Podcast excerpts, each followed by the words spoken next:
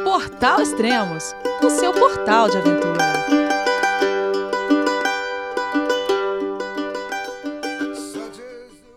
Bom dia, boa tarde, boa noite, bem-vindo a Extremos, seu podcast de aventura.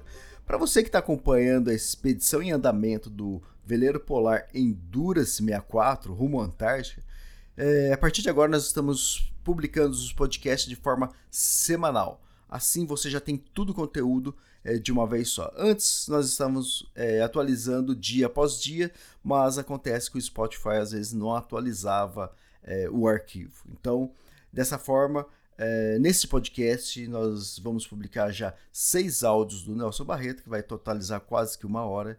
Então, curta aí, aproveite e veja o que aconteceu é, essa semana a bordo do veleiro com os tripulantes. E para quem não me conhece, sou Elias Luiz, escritor e editor do Extremos. E se você quer colaborar com o meu trabalho, é só comprar algum dos meus livros e só visitar lá extremos.com.br. Então vamos para o primeiro áudio do dia 12 de dezembro de 2023. Fala Barreta!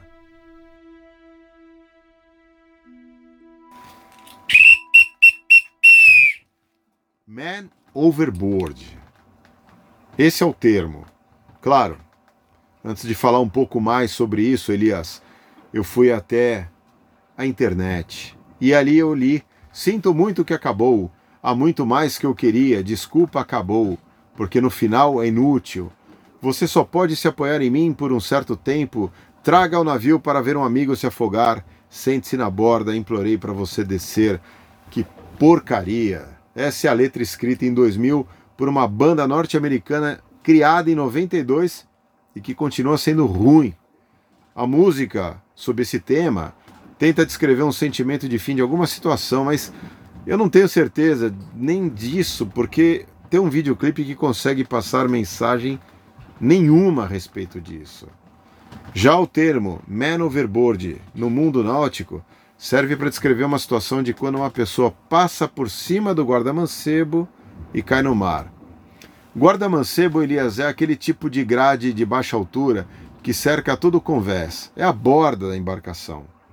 E um grito de homem ao mar é considerada a primeira resposta, a primeira ação a ser tomada por quem presencia a queda, visualiza a pessoa no mar ou por quem sente falta de um tripulante na embarcação. É o primeiro aviso. E o primeiro aviso serve para todas as situações, no mar ou em casa. Incêndio, situações urbanas como atropelamento ou aqui homem ao mar. Tudo deve ser em primeira mão avisado. Todo mundo que está à volta, ou na área, ou na embarcação, tem que saber o que está acontecendo. E para que possam se posicionar, mesmo que a posição seja mais passiva, só para não atrapalhar. Quando alguma coisa acontece, Existe uma percepção de que deve se esperar que as pessoas percebam os fatos.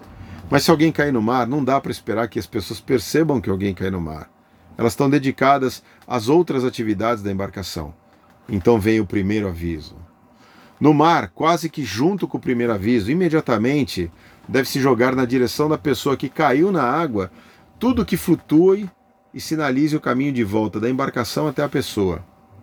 Nós temos para isso duas boias sinalizadoras e uma baliza que ficam soltas, apoiadas e posicionadas na borda de cada roda de leme, uma bombordo, outra boreste.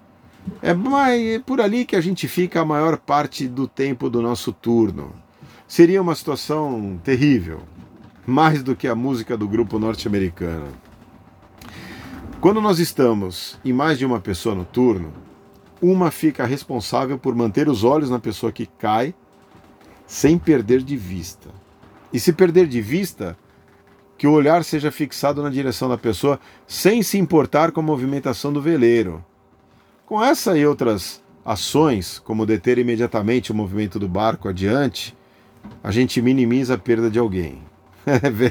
Ninguém caiu no mar não, ninguém caiu e todos sabemos nadar. Mas não é o suficiente. Também não é necessário que alguém caia no mar para que a, a tripulação se conscientize sobre essa possibilidade. E também saber nadar não basta. A água é fria. Nós já estamos aqui no sul, na metade sul, mais ao sul da América do Sul, a água é fria. A situação de uma queda ao mar é estressante. A perda de calor seria inevitável. Então, quanto mais tempo no mar, mais sofrimento, menor a chance de sobrevivência. Nós aqui navegamos a uma média de 7 nós, isso são quase 13 km por hora.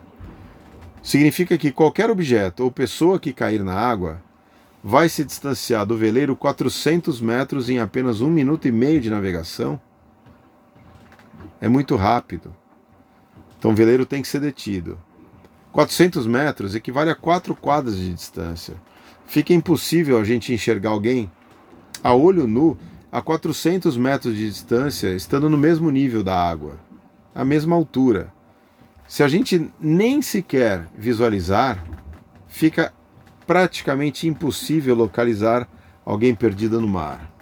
Por isso que quando alguém cai no mar, a gente atira tudo que tem na água, em especial, em primeiro momento, as boias, os sinalizadores. Mas é isso? É só isso? Joga o sinalizador? É assim que funciona? Eu fico tranquilo porque tem muito mais. E esse muito mais começa bem antes de alguém sequer chegar perto do guarda-mancebo no convés. Prevenção. A prevenção evita 95% dos afogamentos em todo tipo de superfície de água no mundo: rios, lagos, piscinas, baldes e mares. E aqui, Elias, eu faço um agradecimento aos meus professores de salvamento aquático, Fanny Michel e Ralph Valverde, por terem me mantido em forma nesses dois anos que antecederam o início da viagem. Já a prevenção contra o homem ao mar, a borda, começa na nossa conscientização, os tripulantes e, claro, medidas efetivas. Nós temos alguns acordos internos que são tratados como regras e lembretes de uns para os outros. Quando estamos ali cumprindo o turno de duas horas de navegação na área externa, estamos em dupla. Quando um sobe ao convés para conferir os equipamentos, mastro, vela e cabos, o outro é avisado e procura manter uma atenção nos passos de quem vai ao convés. É uma comunicação visual, clara e ostensiva. O uso de colete salva-vidas com iluminação, apito e uma fita que nos une a algo fixo no barco é muito bem-vindo. À noite, obrigatório. E se você não achar nada assim tão firme no convés que te agrade para se conectar sem problemas. Tem uma linha de vida montada lá fora, com uma fita ostensivamente amarela que vai de proa a popa e está no bombordo e boreste. A linha de vida onde nos devemos atar. E só nessas poucas medidas preventivas já reduzimos para quase zero a chance de quedas indesejadas no mar. Do que se lê no mundo virtual, do que se pesquisa, parece que são raros esses casos de pessoas que caem no mar, mas desses raros casos, a maioria parece ser fatal, pelo que contam os causos. Assim, nós estamos seguros a bordo do Veleno Endurance. Basta agora seguir viagem até o próximo porto ou até Antártica. Chegando nesses lugares, talvez os pensamentos sejam mais positivos em relação aos assuntos mais produtivos. Muito obrigado e um abraço.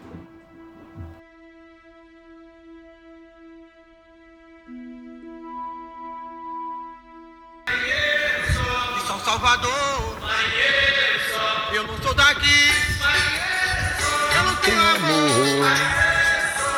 Sou da Bahia, de São Salvador. Achei e consegui pegar o capitão no momento menos preocupante.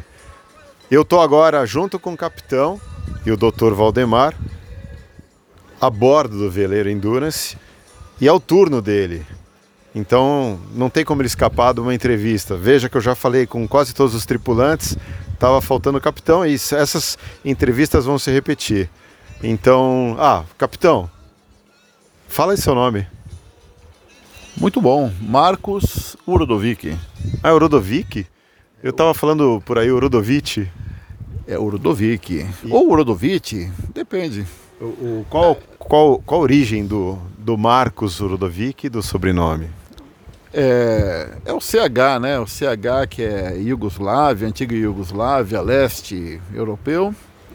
A minha família é toda gaúcha, de Caxias do Sul. O meu avô era iugoslávio, então veio essa Urodovic, ou Urodovic. Mas você por si só tem uma tradição marítima. Isso vem da família, vem da Iugoslávia, vem de Caxias do Sul, ou a tua história é independente disso? independente total. Eu nasci na Serra Gaúcha, em Caxias do Sul, terra do vinho, da uva, montanha, não tem mar. Quando eu era criança ia pro tomar banho de rio, água doce. E por uma coincidência, aos oito anos de idade eu, eu mudei para Santos com a minha mãe e, e tive meu primeiro contato com, com o oceano, com o mar, com água salgada foi em Santos, quando eu era criança. Bom, eu imagino que por, por conta, nós estamos aqui convivendo há poucos dias, a gente realmente se conhece não muito, mas por conta da tua profissão do teu histórico, todo mundo te pergunta a mesma coisa. Qual a tua origem, como é que você começou, etc e tal. Eu já vou pular essa parte, é, tentando não ser muito indelicado, mas eu sei que você tem uma história com a Antártica. Nosso objetivo, a bordo do veleiro Polar Endurance 64, Antártica. Estamos aqui reunidos em oito tripulantes por causa disso. Você esteve, como foi a tua, a tua primeira, o teu primeiro olhar para a Antártica? É, pelo lado profissional, eu comecei a mexer com parte elétrica, acabei conhecendo o Amir Klink, na, quando ele era jovem, com o primeiro barco lá, o segundo barco que ele fez, que foi o Paraty 1. É, passou o tempo, construí o Paraty 2, fiz todo o projeto elétrico, e aí surgiu um convite para ir para a Antártica com ele. E em 2002 nós fomos para a Antártica na primeira expedição do Paraty 2. Né? Então, por eu ser construtor naval, eletricista, mecânico, né, teve o convite para acompanhar a expedição. E eu acredito que com o tempo, né, a mesma coisa esteja acontecendo agora, né?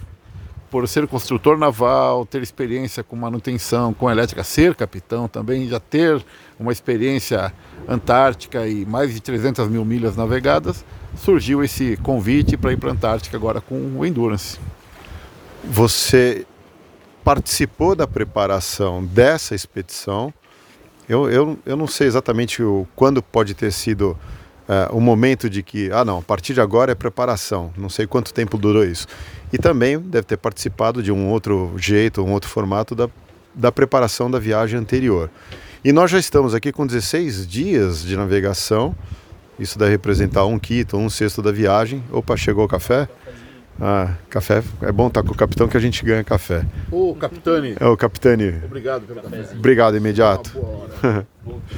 Então eu, eu imagino que que tenham paralelos ou você tem algumas expectativas ou até mesmo memórias tem algumas coisas que dá para, não digo comparar, porque isso seria até preocupante, mas tem memórias que te trazem, tem expectativas que te trazem da viagem anterior para essa? São 20 anos de diferença? Você falou que foi em 2002?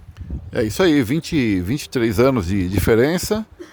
É, bom, as memórias são basicamente a preparação do, dos barcos, né, para a gente enfrentar o Drake, enfrentar a travessia de ida, a travessia de volta, enfrentar o frio. E, e essa ideia surgiu com o Cícero, né, quando ele, ele me chamou há uns quatro anos atrás para fazer uma reforma na parte elétrica do veleiro Endurance.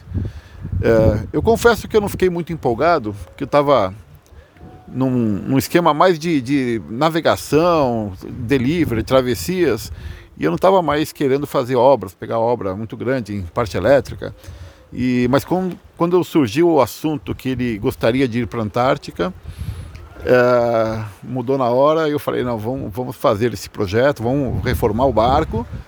É, e ele falou, eu gostaria que você fosse junto, né? Então isso foi um foi uma grande uma grande virada ali, né? Na minha decisão de, de fazer o serviço ou não, é, com certeza pesou bastante, né? essa opção de, de fazer o barco, reformar e ir para a Antártica quando estivesse pronto, montar um projeto antártico. E depois de quatro anos, desde que a gente começou a fazer o serviço, a reforma, a preparação, cá estamos navegando próximo de Porto Madryn, na Península Valdez, e em rumo à Antártica, rumo sul. O, o café está com açúcar, não sei se você gosta de açúcar, mas você tem o fato de já ter tido uma relação, você tem uma relação de, de longo tempo com o Endurance. O Endurance nasceu com esse nome, Endurance. E ele já era uma máquina, uma nave, ela já era íntima de você em anos anteriores. Você tem um tempo de convivência com ela. Eu vou te falar que o Endurance não nasceu com esse nome. Ele nasceu com o nome de Tinksy. Tinksy era de um velejador de regatas que ele mandou construir um barco leve para fazer regatas longas e ser fita azul, né, o primeiro barco a cruzar. E com o tempo, acho que o projeto parou, o barco ficou um tempo parado.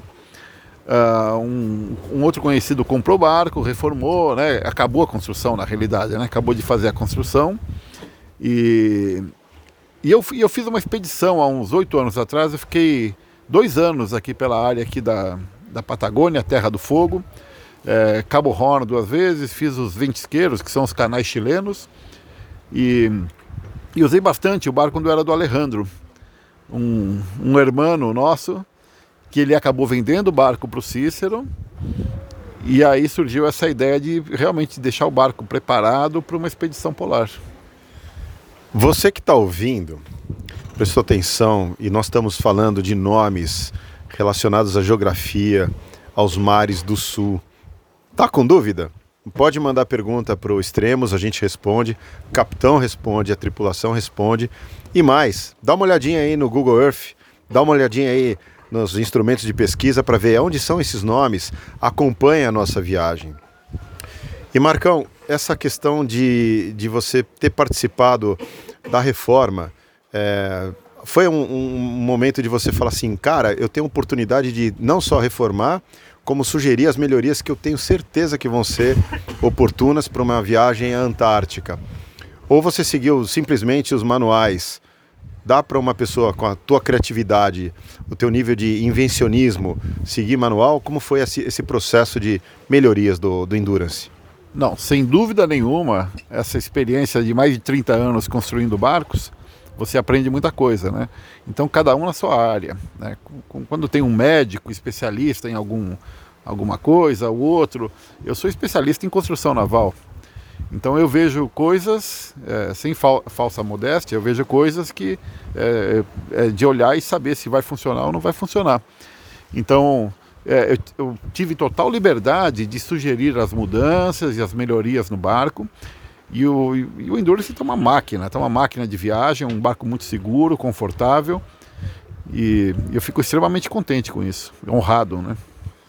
É, existe uma relação praticamente íntima aqui. Agora eu vejo no mundo naval, esse tempo que eu acompanhei, é, essa preparação da viagem, que todo barco precisa constantemente de atenção e de soluções práticas para problemas que a gente nem imagina de onde vem.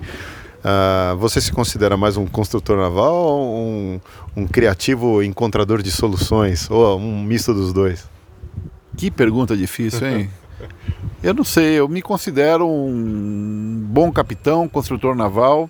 Ó, eu vou só desligar o alarme que tá tocando ali. Posso ir junto com você? Vamos lá, tá tocando o alarme, tocou o alarme, peraí. Alarme. Opa, pronto. É falta de rumo aqui, peraí, só o pilotinho aqui, pronto. Muito bem. Voltando. Oh, obrigado.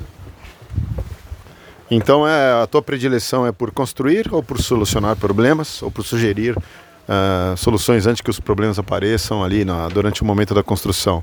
Você construiu barcos recentemente? Eu construí barcos recentemente, dois super barcos é, na MCP, dois veleiros de 68 pés, é, Explorer 68. Um, foi uma honra, foi um prazer trabalhar com o pessoal da MCP. E, e sempre tem um aprendizado. Né? Eu, eu estou acostumado a fazer barcos brutos, barcos é, tanque de guerra, sem muita, muito refinamento. E esses barcos da MCP foram impressionantemente é, tecnológicos, high-tech. Então eu também aprendi muito com isso. Né? E, e eu fico feliz por poder construir, reparar, navegar, capitanear me deixa descrever para você ouvinte, é quase um fim de tarde, na verdade já passou das 18 horas, muito mais ao sul, o sol se põe mais tarde. Nós estamos a 4 nós de velocidade, o que representa aí na minha conta bem tosca aproximadamente 7 km por hora. E esse era o momento que eu tinha para falar com o capitão. E você, capitão, Marcão, Rodovic, quando aceitou lá atrás, anos atrás, a, a, o convite do Cícero em participar da, da, da reforma ou até mesmo da expedição, tinha em mente uma tripulação de quantas pessoas em relação a hoje que nós temos? É mais? É menos? Você tinha alguma perspectiva de tripulação? Olha, pelo tamanho do barco, mais ou menos isso que, que nós estamos aqui, de 8 a 9 pessoas. É um, é um tamanho bom, todo mundo fica extremamente confortável e, e dá para dividir turnos. Então você trabalha duas horas, descansa quatro ou seis horas. Isso é muito bom, né? Você não fica estressado, você consegue dar uma relaxada e até aproveitar esse, esse visual, esse pôr do sol aqui. Já são mais de 8 horas da, da noite, mas o sol ainda está alto, né? Ainda tem mais uma hora, pelo menos, de sol aqui no horizonte. E contemplativo total. Você sabe que eu tinha a, um número na cabeça com a minha pouquíssima experiência de que um barco de 19 metros a capacidade nominal do Endurance é para 12 passageiros. Né? Inclusive, nós temos 12 coletes salva-vidas homologados pela Marinha, além dos nossos individuais. Eu tinha uma percepção de que seis pessoas seria um número bom, sete pessoas. E hoje, com oito pessoas a bordo, tá, é, além de ser produtivo, eu, eu me sinto muito descansado, porque você tem seis horas de descanso. Tudo bem, as navegações meu ponto de vista, estão sendo boas, não muito longas, em média de quatro dias, três dias, e cada parada em Porto descansa. Mas eu acho que se fosse seis pessoas, eu acho que eu ia estar numa situação complicada, mesmo porque com a tripulação de oito pessoas, eu considero aqui que dos oito, todos têm conhecimento, experiência e informação. Mas tem quatro que são muito mais que os outros quatro. E eu me considero estar nos quatro que os quatro mais aprendizes ali. Isso me, me deixa agora numa, numa condição confortável. Das especialidades, Marcão, que nós temos a bordo, meteorologista, médico, temos mais de um capitão, né, formalmente falando, apesar que o capitão do Endurance só tem um. O que você colocaria assim na tripulação dos sonhos? Tem algum ofício, alguma profissão que você fala, nossa, é importantíssimo ter um torneiro mecânico? Ou dá para se virar com com a, com a nossa tripulação com o que temos? O principal tripulante a bordo é o cozinheiro.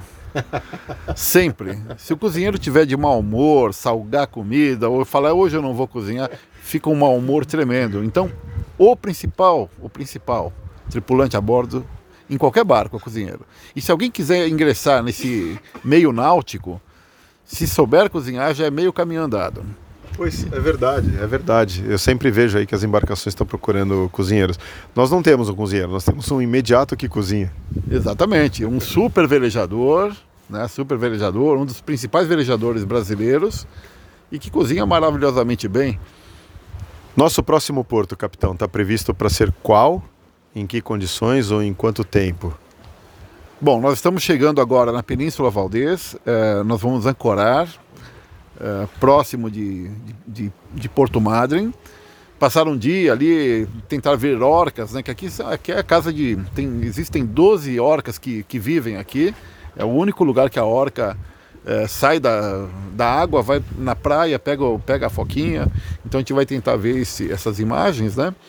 É, e aí amanhã, amanhã, é, depois da manhã, no final do dia, a gente vai para Porto Madryn, ancorar em frente ao Yacht Club de Porto Madryn e talvez passar uns dois dias por aqui, alugar um carro, fazer umas imagens interessantes aqui do lugar. Entendi. É, nós vamos ter condições de encostar num pier ou o barco vai ficar com a âncora e nós vamos ficar no, no mar e o deslocamento para a terra vai ser com um dos botes do, do Endurance? É, não, não tem lugar para parar aqui, não, não existe um pier é, para barcos, né, para veleiros. É, o, os dois piers que existem aqui, um pier é para barco de pesca e o outro é para comercial. Então a gente vai ter que ficar no, na âncora e, e, mudar o lado se, se chegar um vento forte. O pior vento que tem aqui na Península Valdez é o norte. Ele gera muita onda. Então, se ventar norte, a gente tem que mudar o barco de lado, tem que procurar uma margem, a margem esquerda, no caso, para ficar abrigado desse vento forte. Boa, capitão. Obrigado pelo seu tempo. Ouvinte, Elias, Essa foi a primeira fala com o capitão, ainda um pouco formal. Ele é extrovertido, mas eu estou percebendo que na frente do microfone está um pouco mais contido. Seguimos. Obrigado pelo seu tempo e perguntas enviem para o Extremos. O capitão responde. Valeu, capitão. Obrigado. Oh, obrigado. Uma honra.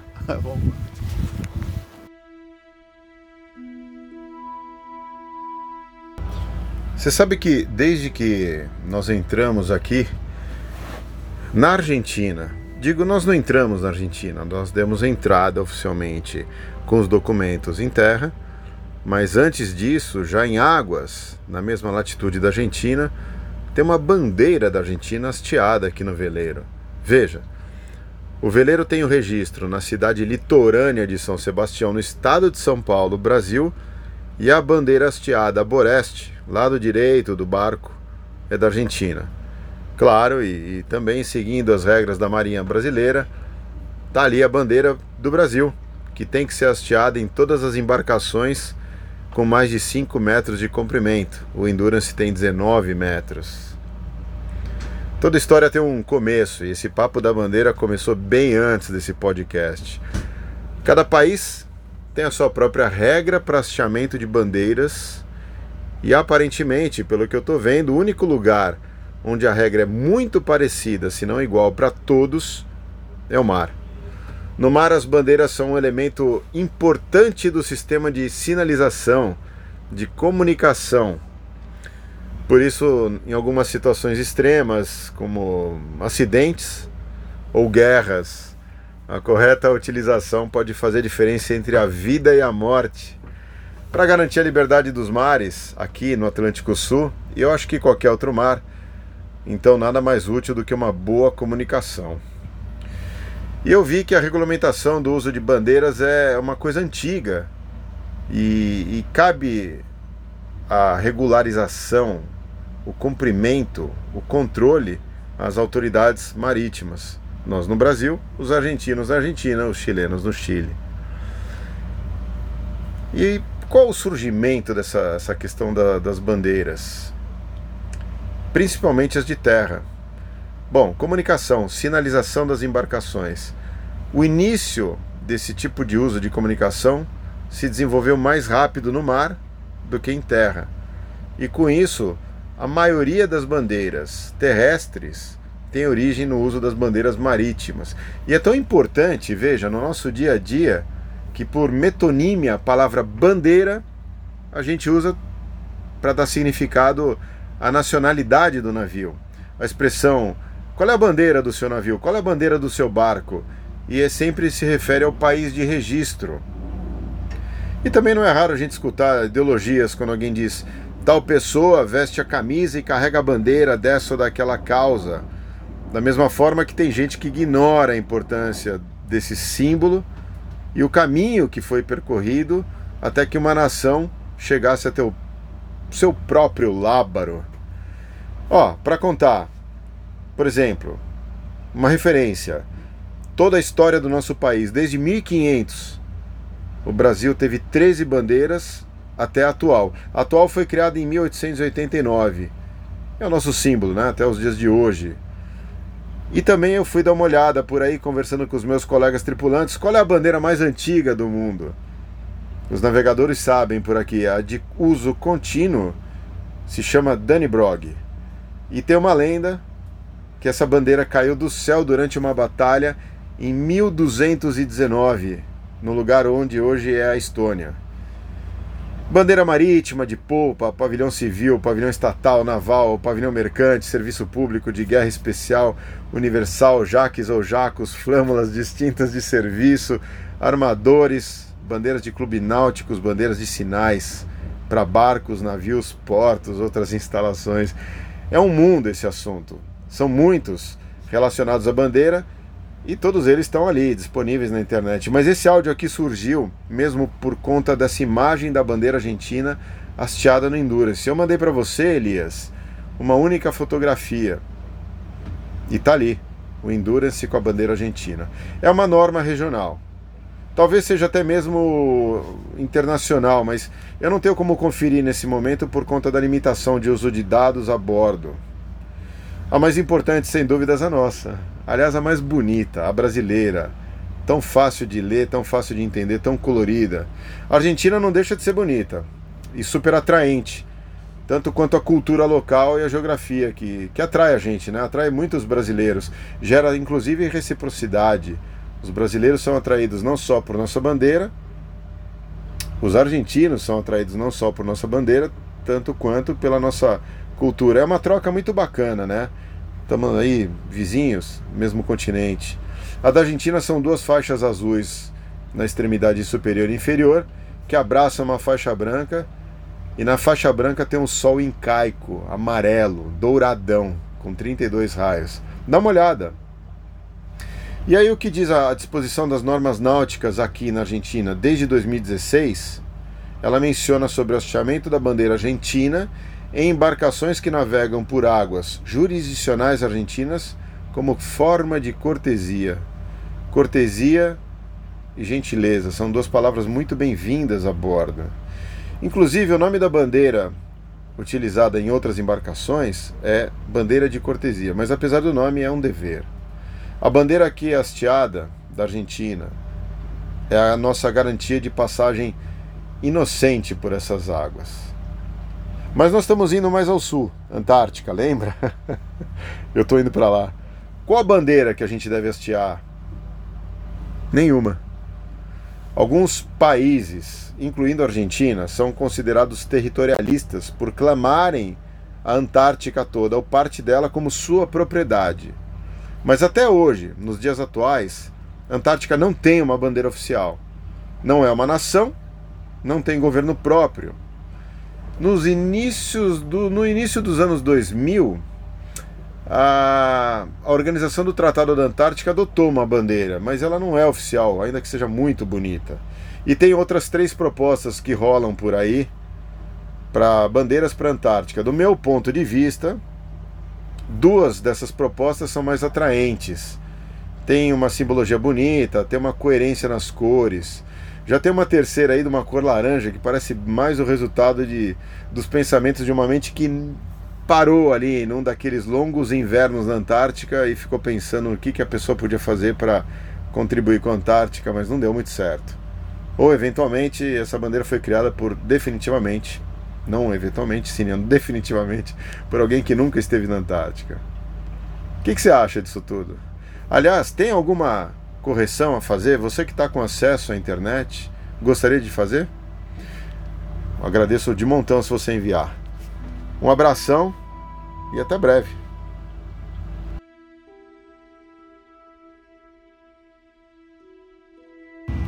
Alô, Elias, tudo bem por aí?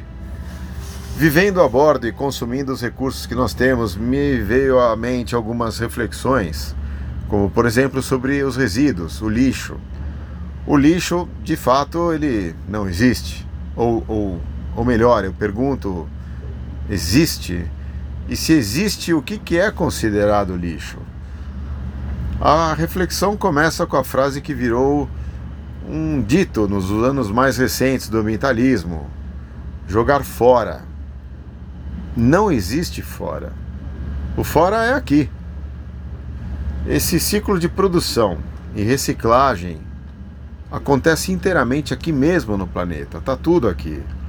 Se foi da terra do planeta, de onde foi gerada a nossa alimentação, e se os recursos utilizados para produzir as embalagens dessa alimentação também são daqui, não existe lá fora.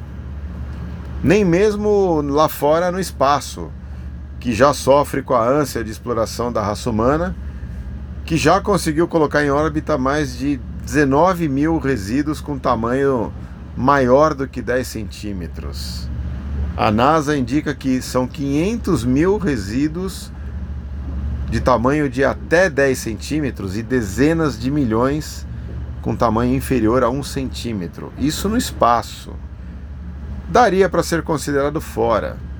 Você não vê nos mares ou você não vê em terra, mas mas estão na órbita que pertence ao planeta. A gente consegue, né? Então, considerando que tudo é aqui, abordar essa questão do lixo fica fácil. Se a gente assume que o nosso espaço sideral aqui é o abordo.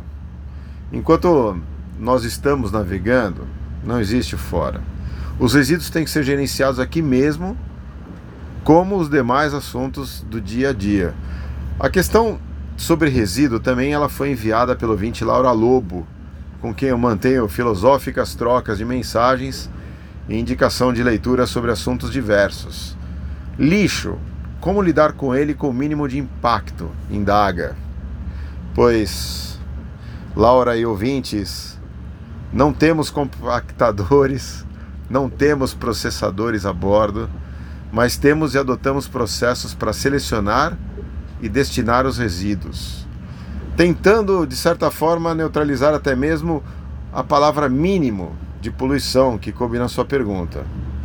A gente precisa ter essa atenção aqui a bordo, como em qualquer lugar do planeta. A diferença é que o espaço mais limitado é a bordo em relação ao espaço disponível no planeta. Aqui somos oito seres humanos vivendo em 120 metros quadrados que dependem, esses seres humanos, de alimentação como fonte de energia. Somos, tá, uma célula de sobrevivência, um laboratório. E nem todos os alimentos acabam sendo consumidos na sua integralidade, como casca de algumas frutas, sementes, caroços, ossos, bagaços. Então, esses resíduos orgânicos oriundos de nossa alimentação são lançados no mar pelo ralo da pia da cozinha ou ao longo do dia acondicionados em potes até que se acumule uma quantidade tal suficiente que vale a pena arriscar aí até a borda do veleiro e jogar esses resíduos, lançar ao mar no momento em que não existam aves rondando a embarcação. E aí é como a gente gerencia o resíduo orgânico. Sobre as embalagens, aí entra uma prática muito interessante. Tudo em garrafa PET. Exatamente. Todas as embalagens utilizadas, consideradas pelos fabricantes como descartáveis ou recicláveis, são lavadas com água salgada e são inseridas à força manualmente em garrafas PET pela boca da garrafa. E depois a gente vai pressionando manualmente com uma ferramenta caseira que é um pedaço de metal com 25 centímetros de comprimento e quase do diâmetro da largura da boca da garrafa. É um socador. A gente compacta na mão, na força, esses resíduos dentro das garrafas PETs. De certa forma, compactar lixo manualmente é contra-intuitivo para o homem atual.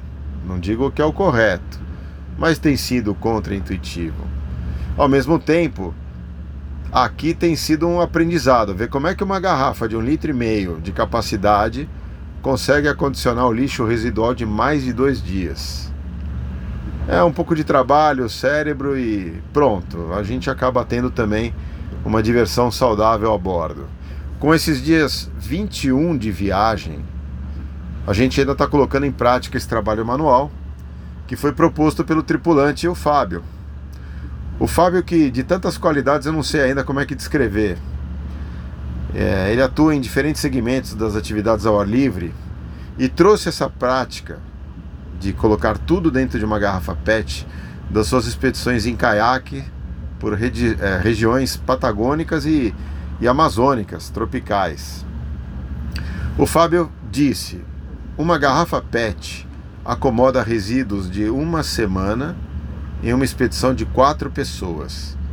É muita embalagem, claro, contando também que a expedição a remo e outras expedições desse porte trata os resíduos já no momento da aquisição consciente de gêneros, já no processo de preparação da expedição embalagem dos alimentos que serão transportados num caiaque. Embarcações, caiaques muito mais limitadas de espaço do que a nave aqui, o veleiro Endurance. E aos poucos, adotando essa prática já aqui no 21º dia, nós vamos disseminando isso entre os tripulantes. Cabe a todos compactar esse lixo. E esses resíduos todos, quando compactados dentro da garrafa PET, são alocados em algum cantinho aqui do veleiro, até que na próxima parada, no próximo porto, a gente possa então destinar para a reciclagem de cada cidade que visitamos. O sistema parece perfeito. Claro, essa teoria que nós colocamos em prática tem também seus contratempos ou suas falhas. Nem toda cidade tem um tratamento de resíduos. Por outro lado, ao menos no mar, nós não descartamos esses resíduos não orgânicos. Usamos as garrafas PET de 1,5 litro e meio ou 2 litros de capacidade para acomodar os resíduos compactados. Por outro lado, estamos consumindo água em garrafas PET.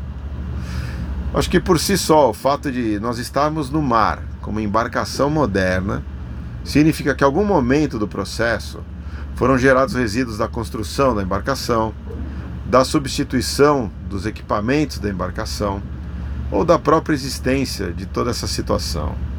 Por outro lado, Elias, todas as nossas atitudes têm sido de forma conscientes. Elas revertem eventuais danos ao meio ambiente e as descobertas aqui se convertem em propostas de soluções para tratamento de resíduos. Não é sobre reinventar o sistema, reinventar a roda, mas sobre praticar aqui as ações positivas para o meio ambiente. E eu penso e divido, e na Antártica, onde regionalmente, naquele lugar, nada se planta, nada se produz ou se fabrica, mas da mesma forma como em todo o planeta, tudo é consumido.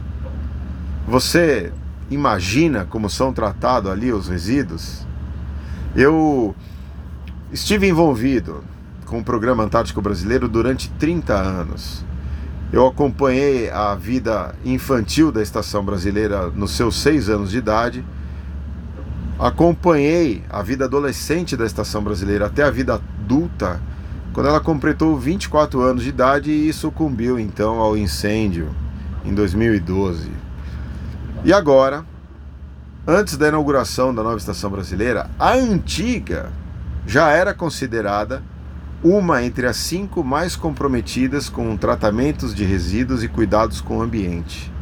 Naquela época.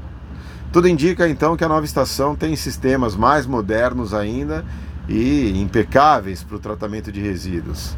E quando a gente chegar lá, eu vou poder saber e divido com todo mundo. Antes disso, antes de chegar lá, enquanto eu tiver acesso aos sinais de dados, eu vou enviando áudios daqui do mar durante a expedição. E o próximo áudio, o próximo assunto pode ser água. Agora há pouco, eu falei sobre acondicionarmos os resíduos em garrafas de 1,5 a 2 litros de capacidade, garrafas PET, polietileno teretalato. Esse, essa matéria-prima trabalhada que está aí desde os anos 40. Ou seja, colocamos água em garrafas a bordo. Por quê? De onde vem a água que nós bebemos? Como esse elemento água é gerenciado a bordo? O PET seria mesmo vilão do meio ambiente? Eu já te conto. Brigadão, um abraço e até breve.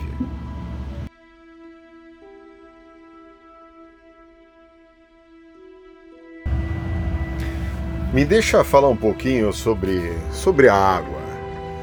Um dos elementos da natureza com os quais estamos convivendo diariamente é ela, a água. Eu mencionei isso aí no áudio anterior e disse também que a água vai se mostrando cada vez mais fria e não dá para evitar. Nós, nós estamos num veleiro de consistência forte, preparado. Mas em comparação ao tanto de água dos mares, dá para comparar essa fortaleza aqui com uma casquinha de alumínio flutuando sobre ela, sobre a água. É nada, somos nada. Menor mesmo que um grão de areia fina em relação a um deserto inteiro. O Endurance, mesmo com seus 19 metros de comprimento e 6 de largura, é uma unidade micron para os cinco oceanos com 1 bilhão e 300 milhões de quilômetros quadrados, que equivalem a 71% do planeta Terra. Água. Nós poderíamos até, em teoria, ir flutuando sobre essa água a qualquer lugar do mundo nessa casquinha de sorvete, nesse, nesse grão indissolúvel de ovomaltine. E se a água é o tema, gerenciar a água é o desafio. É o nosso desafio da tripulação, desafio dos brasileiros, né? Água dentro da embarcação só se for contida em envases para que nós possamos controlar esse fluido entre um lugar e outro, da garrafa para o corpo e para dentro do meu corpo, por exemplo. Ou ainda, se for doce, que essa água saia direto dos tanques do veleiro pela torneira para que a gente possa higienizar o corpo, as mãos, a louça, o banheiro, a pia da cozinha, para depois então ela ser devolvida para o oceano para fora do veleiro. Se for água salgada, do mar, no mar, para tomar banho de mar, mas desde que seja no mar, fora da embarcação. E assim cada água no seu lugar, controlada dentro do seu espaço, e nada de ficar escorrendo à toa dentro da fortaleza molhando o que não deve, como por exemplo a água do mar agitada que bateu no casco, subiu no convés, entrou pela fresta invisível da gaiuta e molhou minha cama. O único espaço do mundo que era só meu, agora eu divido com a água do mar. A nave possui tanques líquidos, o diesel e a água. A capacidade desses tanques permite armazenar aproximadamente 2.900 litros de diesel, em separado 1.400 litros de água. Tem mais diesel para só um motor do veleiro do que água para oito tripulantes. E ainda somos oito, na Antártica seremos nove. O motor não sabe o que é economizar, ele consome entre 8 e 10 litros por hora de diesel. Já nós, oito tripulantes, precisamos consumir essa água de forma consciente. Então, como é que é o nosso consumo? Eu vou classificar o consumo da água em duas classes: água para higiene e água para ingestão, preparo dos alimentos, hidratação. Para alimentação, para o preparo dos alimentos no fogão e para hidratação, hidratação, nós temos previstos 2 litros e meio diários por pessoa. Ou seja, para os oito tripulantes, 20 litros de água por dia, ou 140 por semana, somente para preparar os alimentos e para beber, se hidratar. E para minimizar os riscos de problemas de saúde, decorrentes de consumo de água contaminada ou não tratada ou não potável, essa água toda, esses 140 litros por semana, tem que ser trazido a bordo em garrafas de um litro e meio. Essas que a gente encontra facilmente no mercado, na padaria, na quitanda e até descartada de forma errada no lixo. Dessas garrafas que se adquirem em mercados de atacado, Bom, pode-se dizer que para garantir um mês de consumo de água potável para a tripulação, é necessário trazer a bordo e acomodar 373 garrafas de água, dessas de um litro e meio. Para a higiene, a outra classe, a conta é outra. Parecida, mas é outra. Limpeza da louça, limpeza da nave, higiene bucal, higiene corporal e esse consumo está até agora então em torno de 350 litros para toda a tripulação e a nave a cada cinco dias.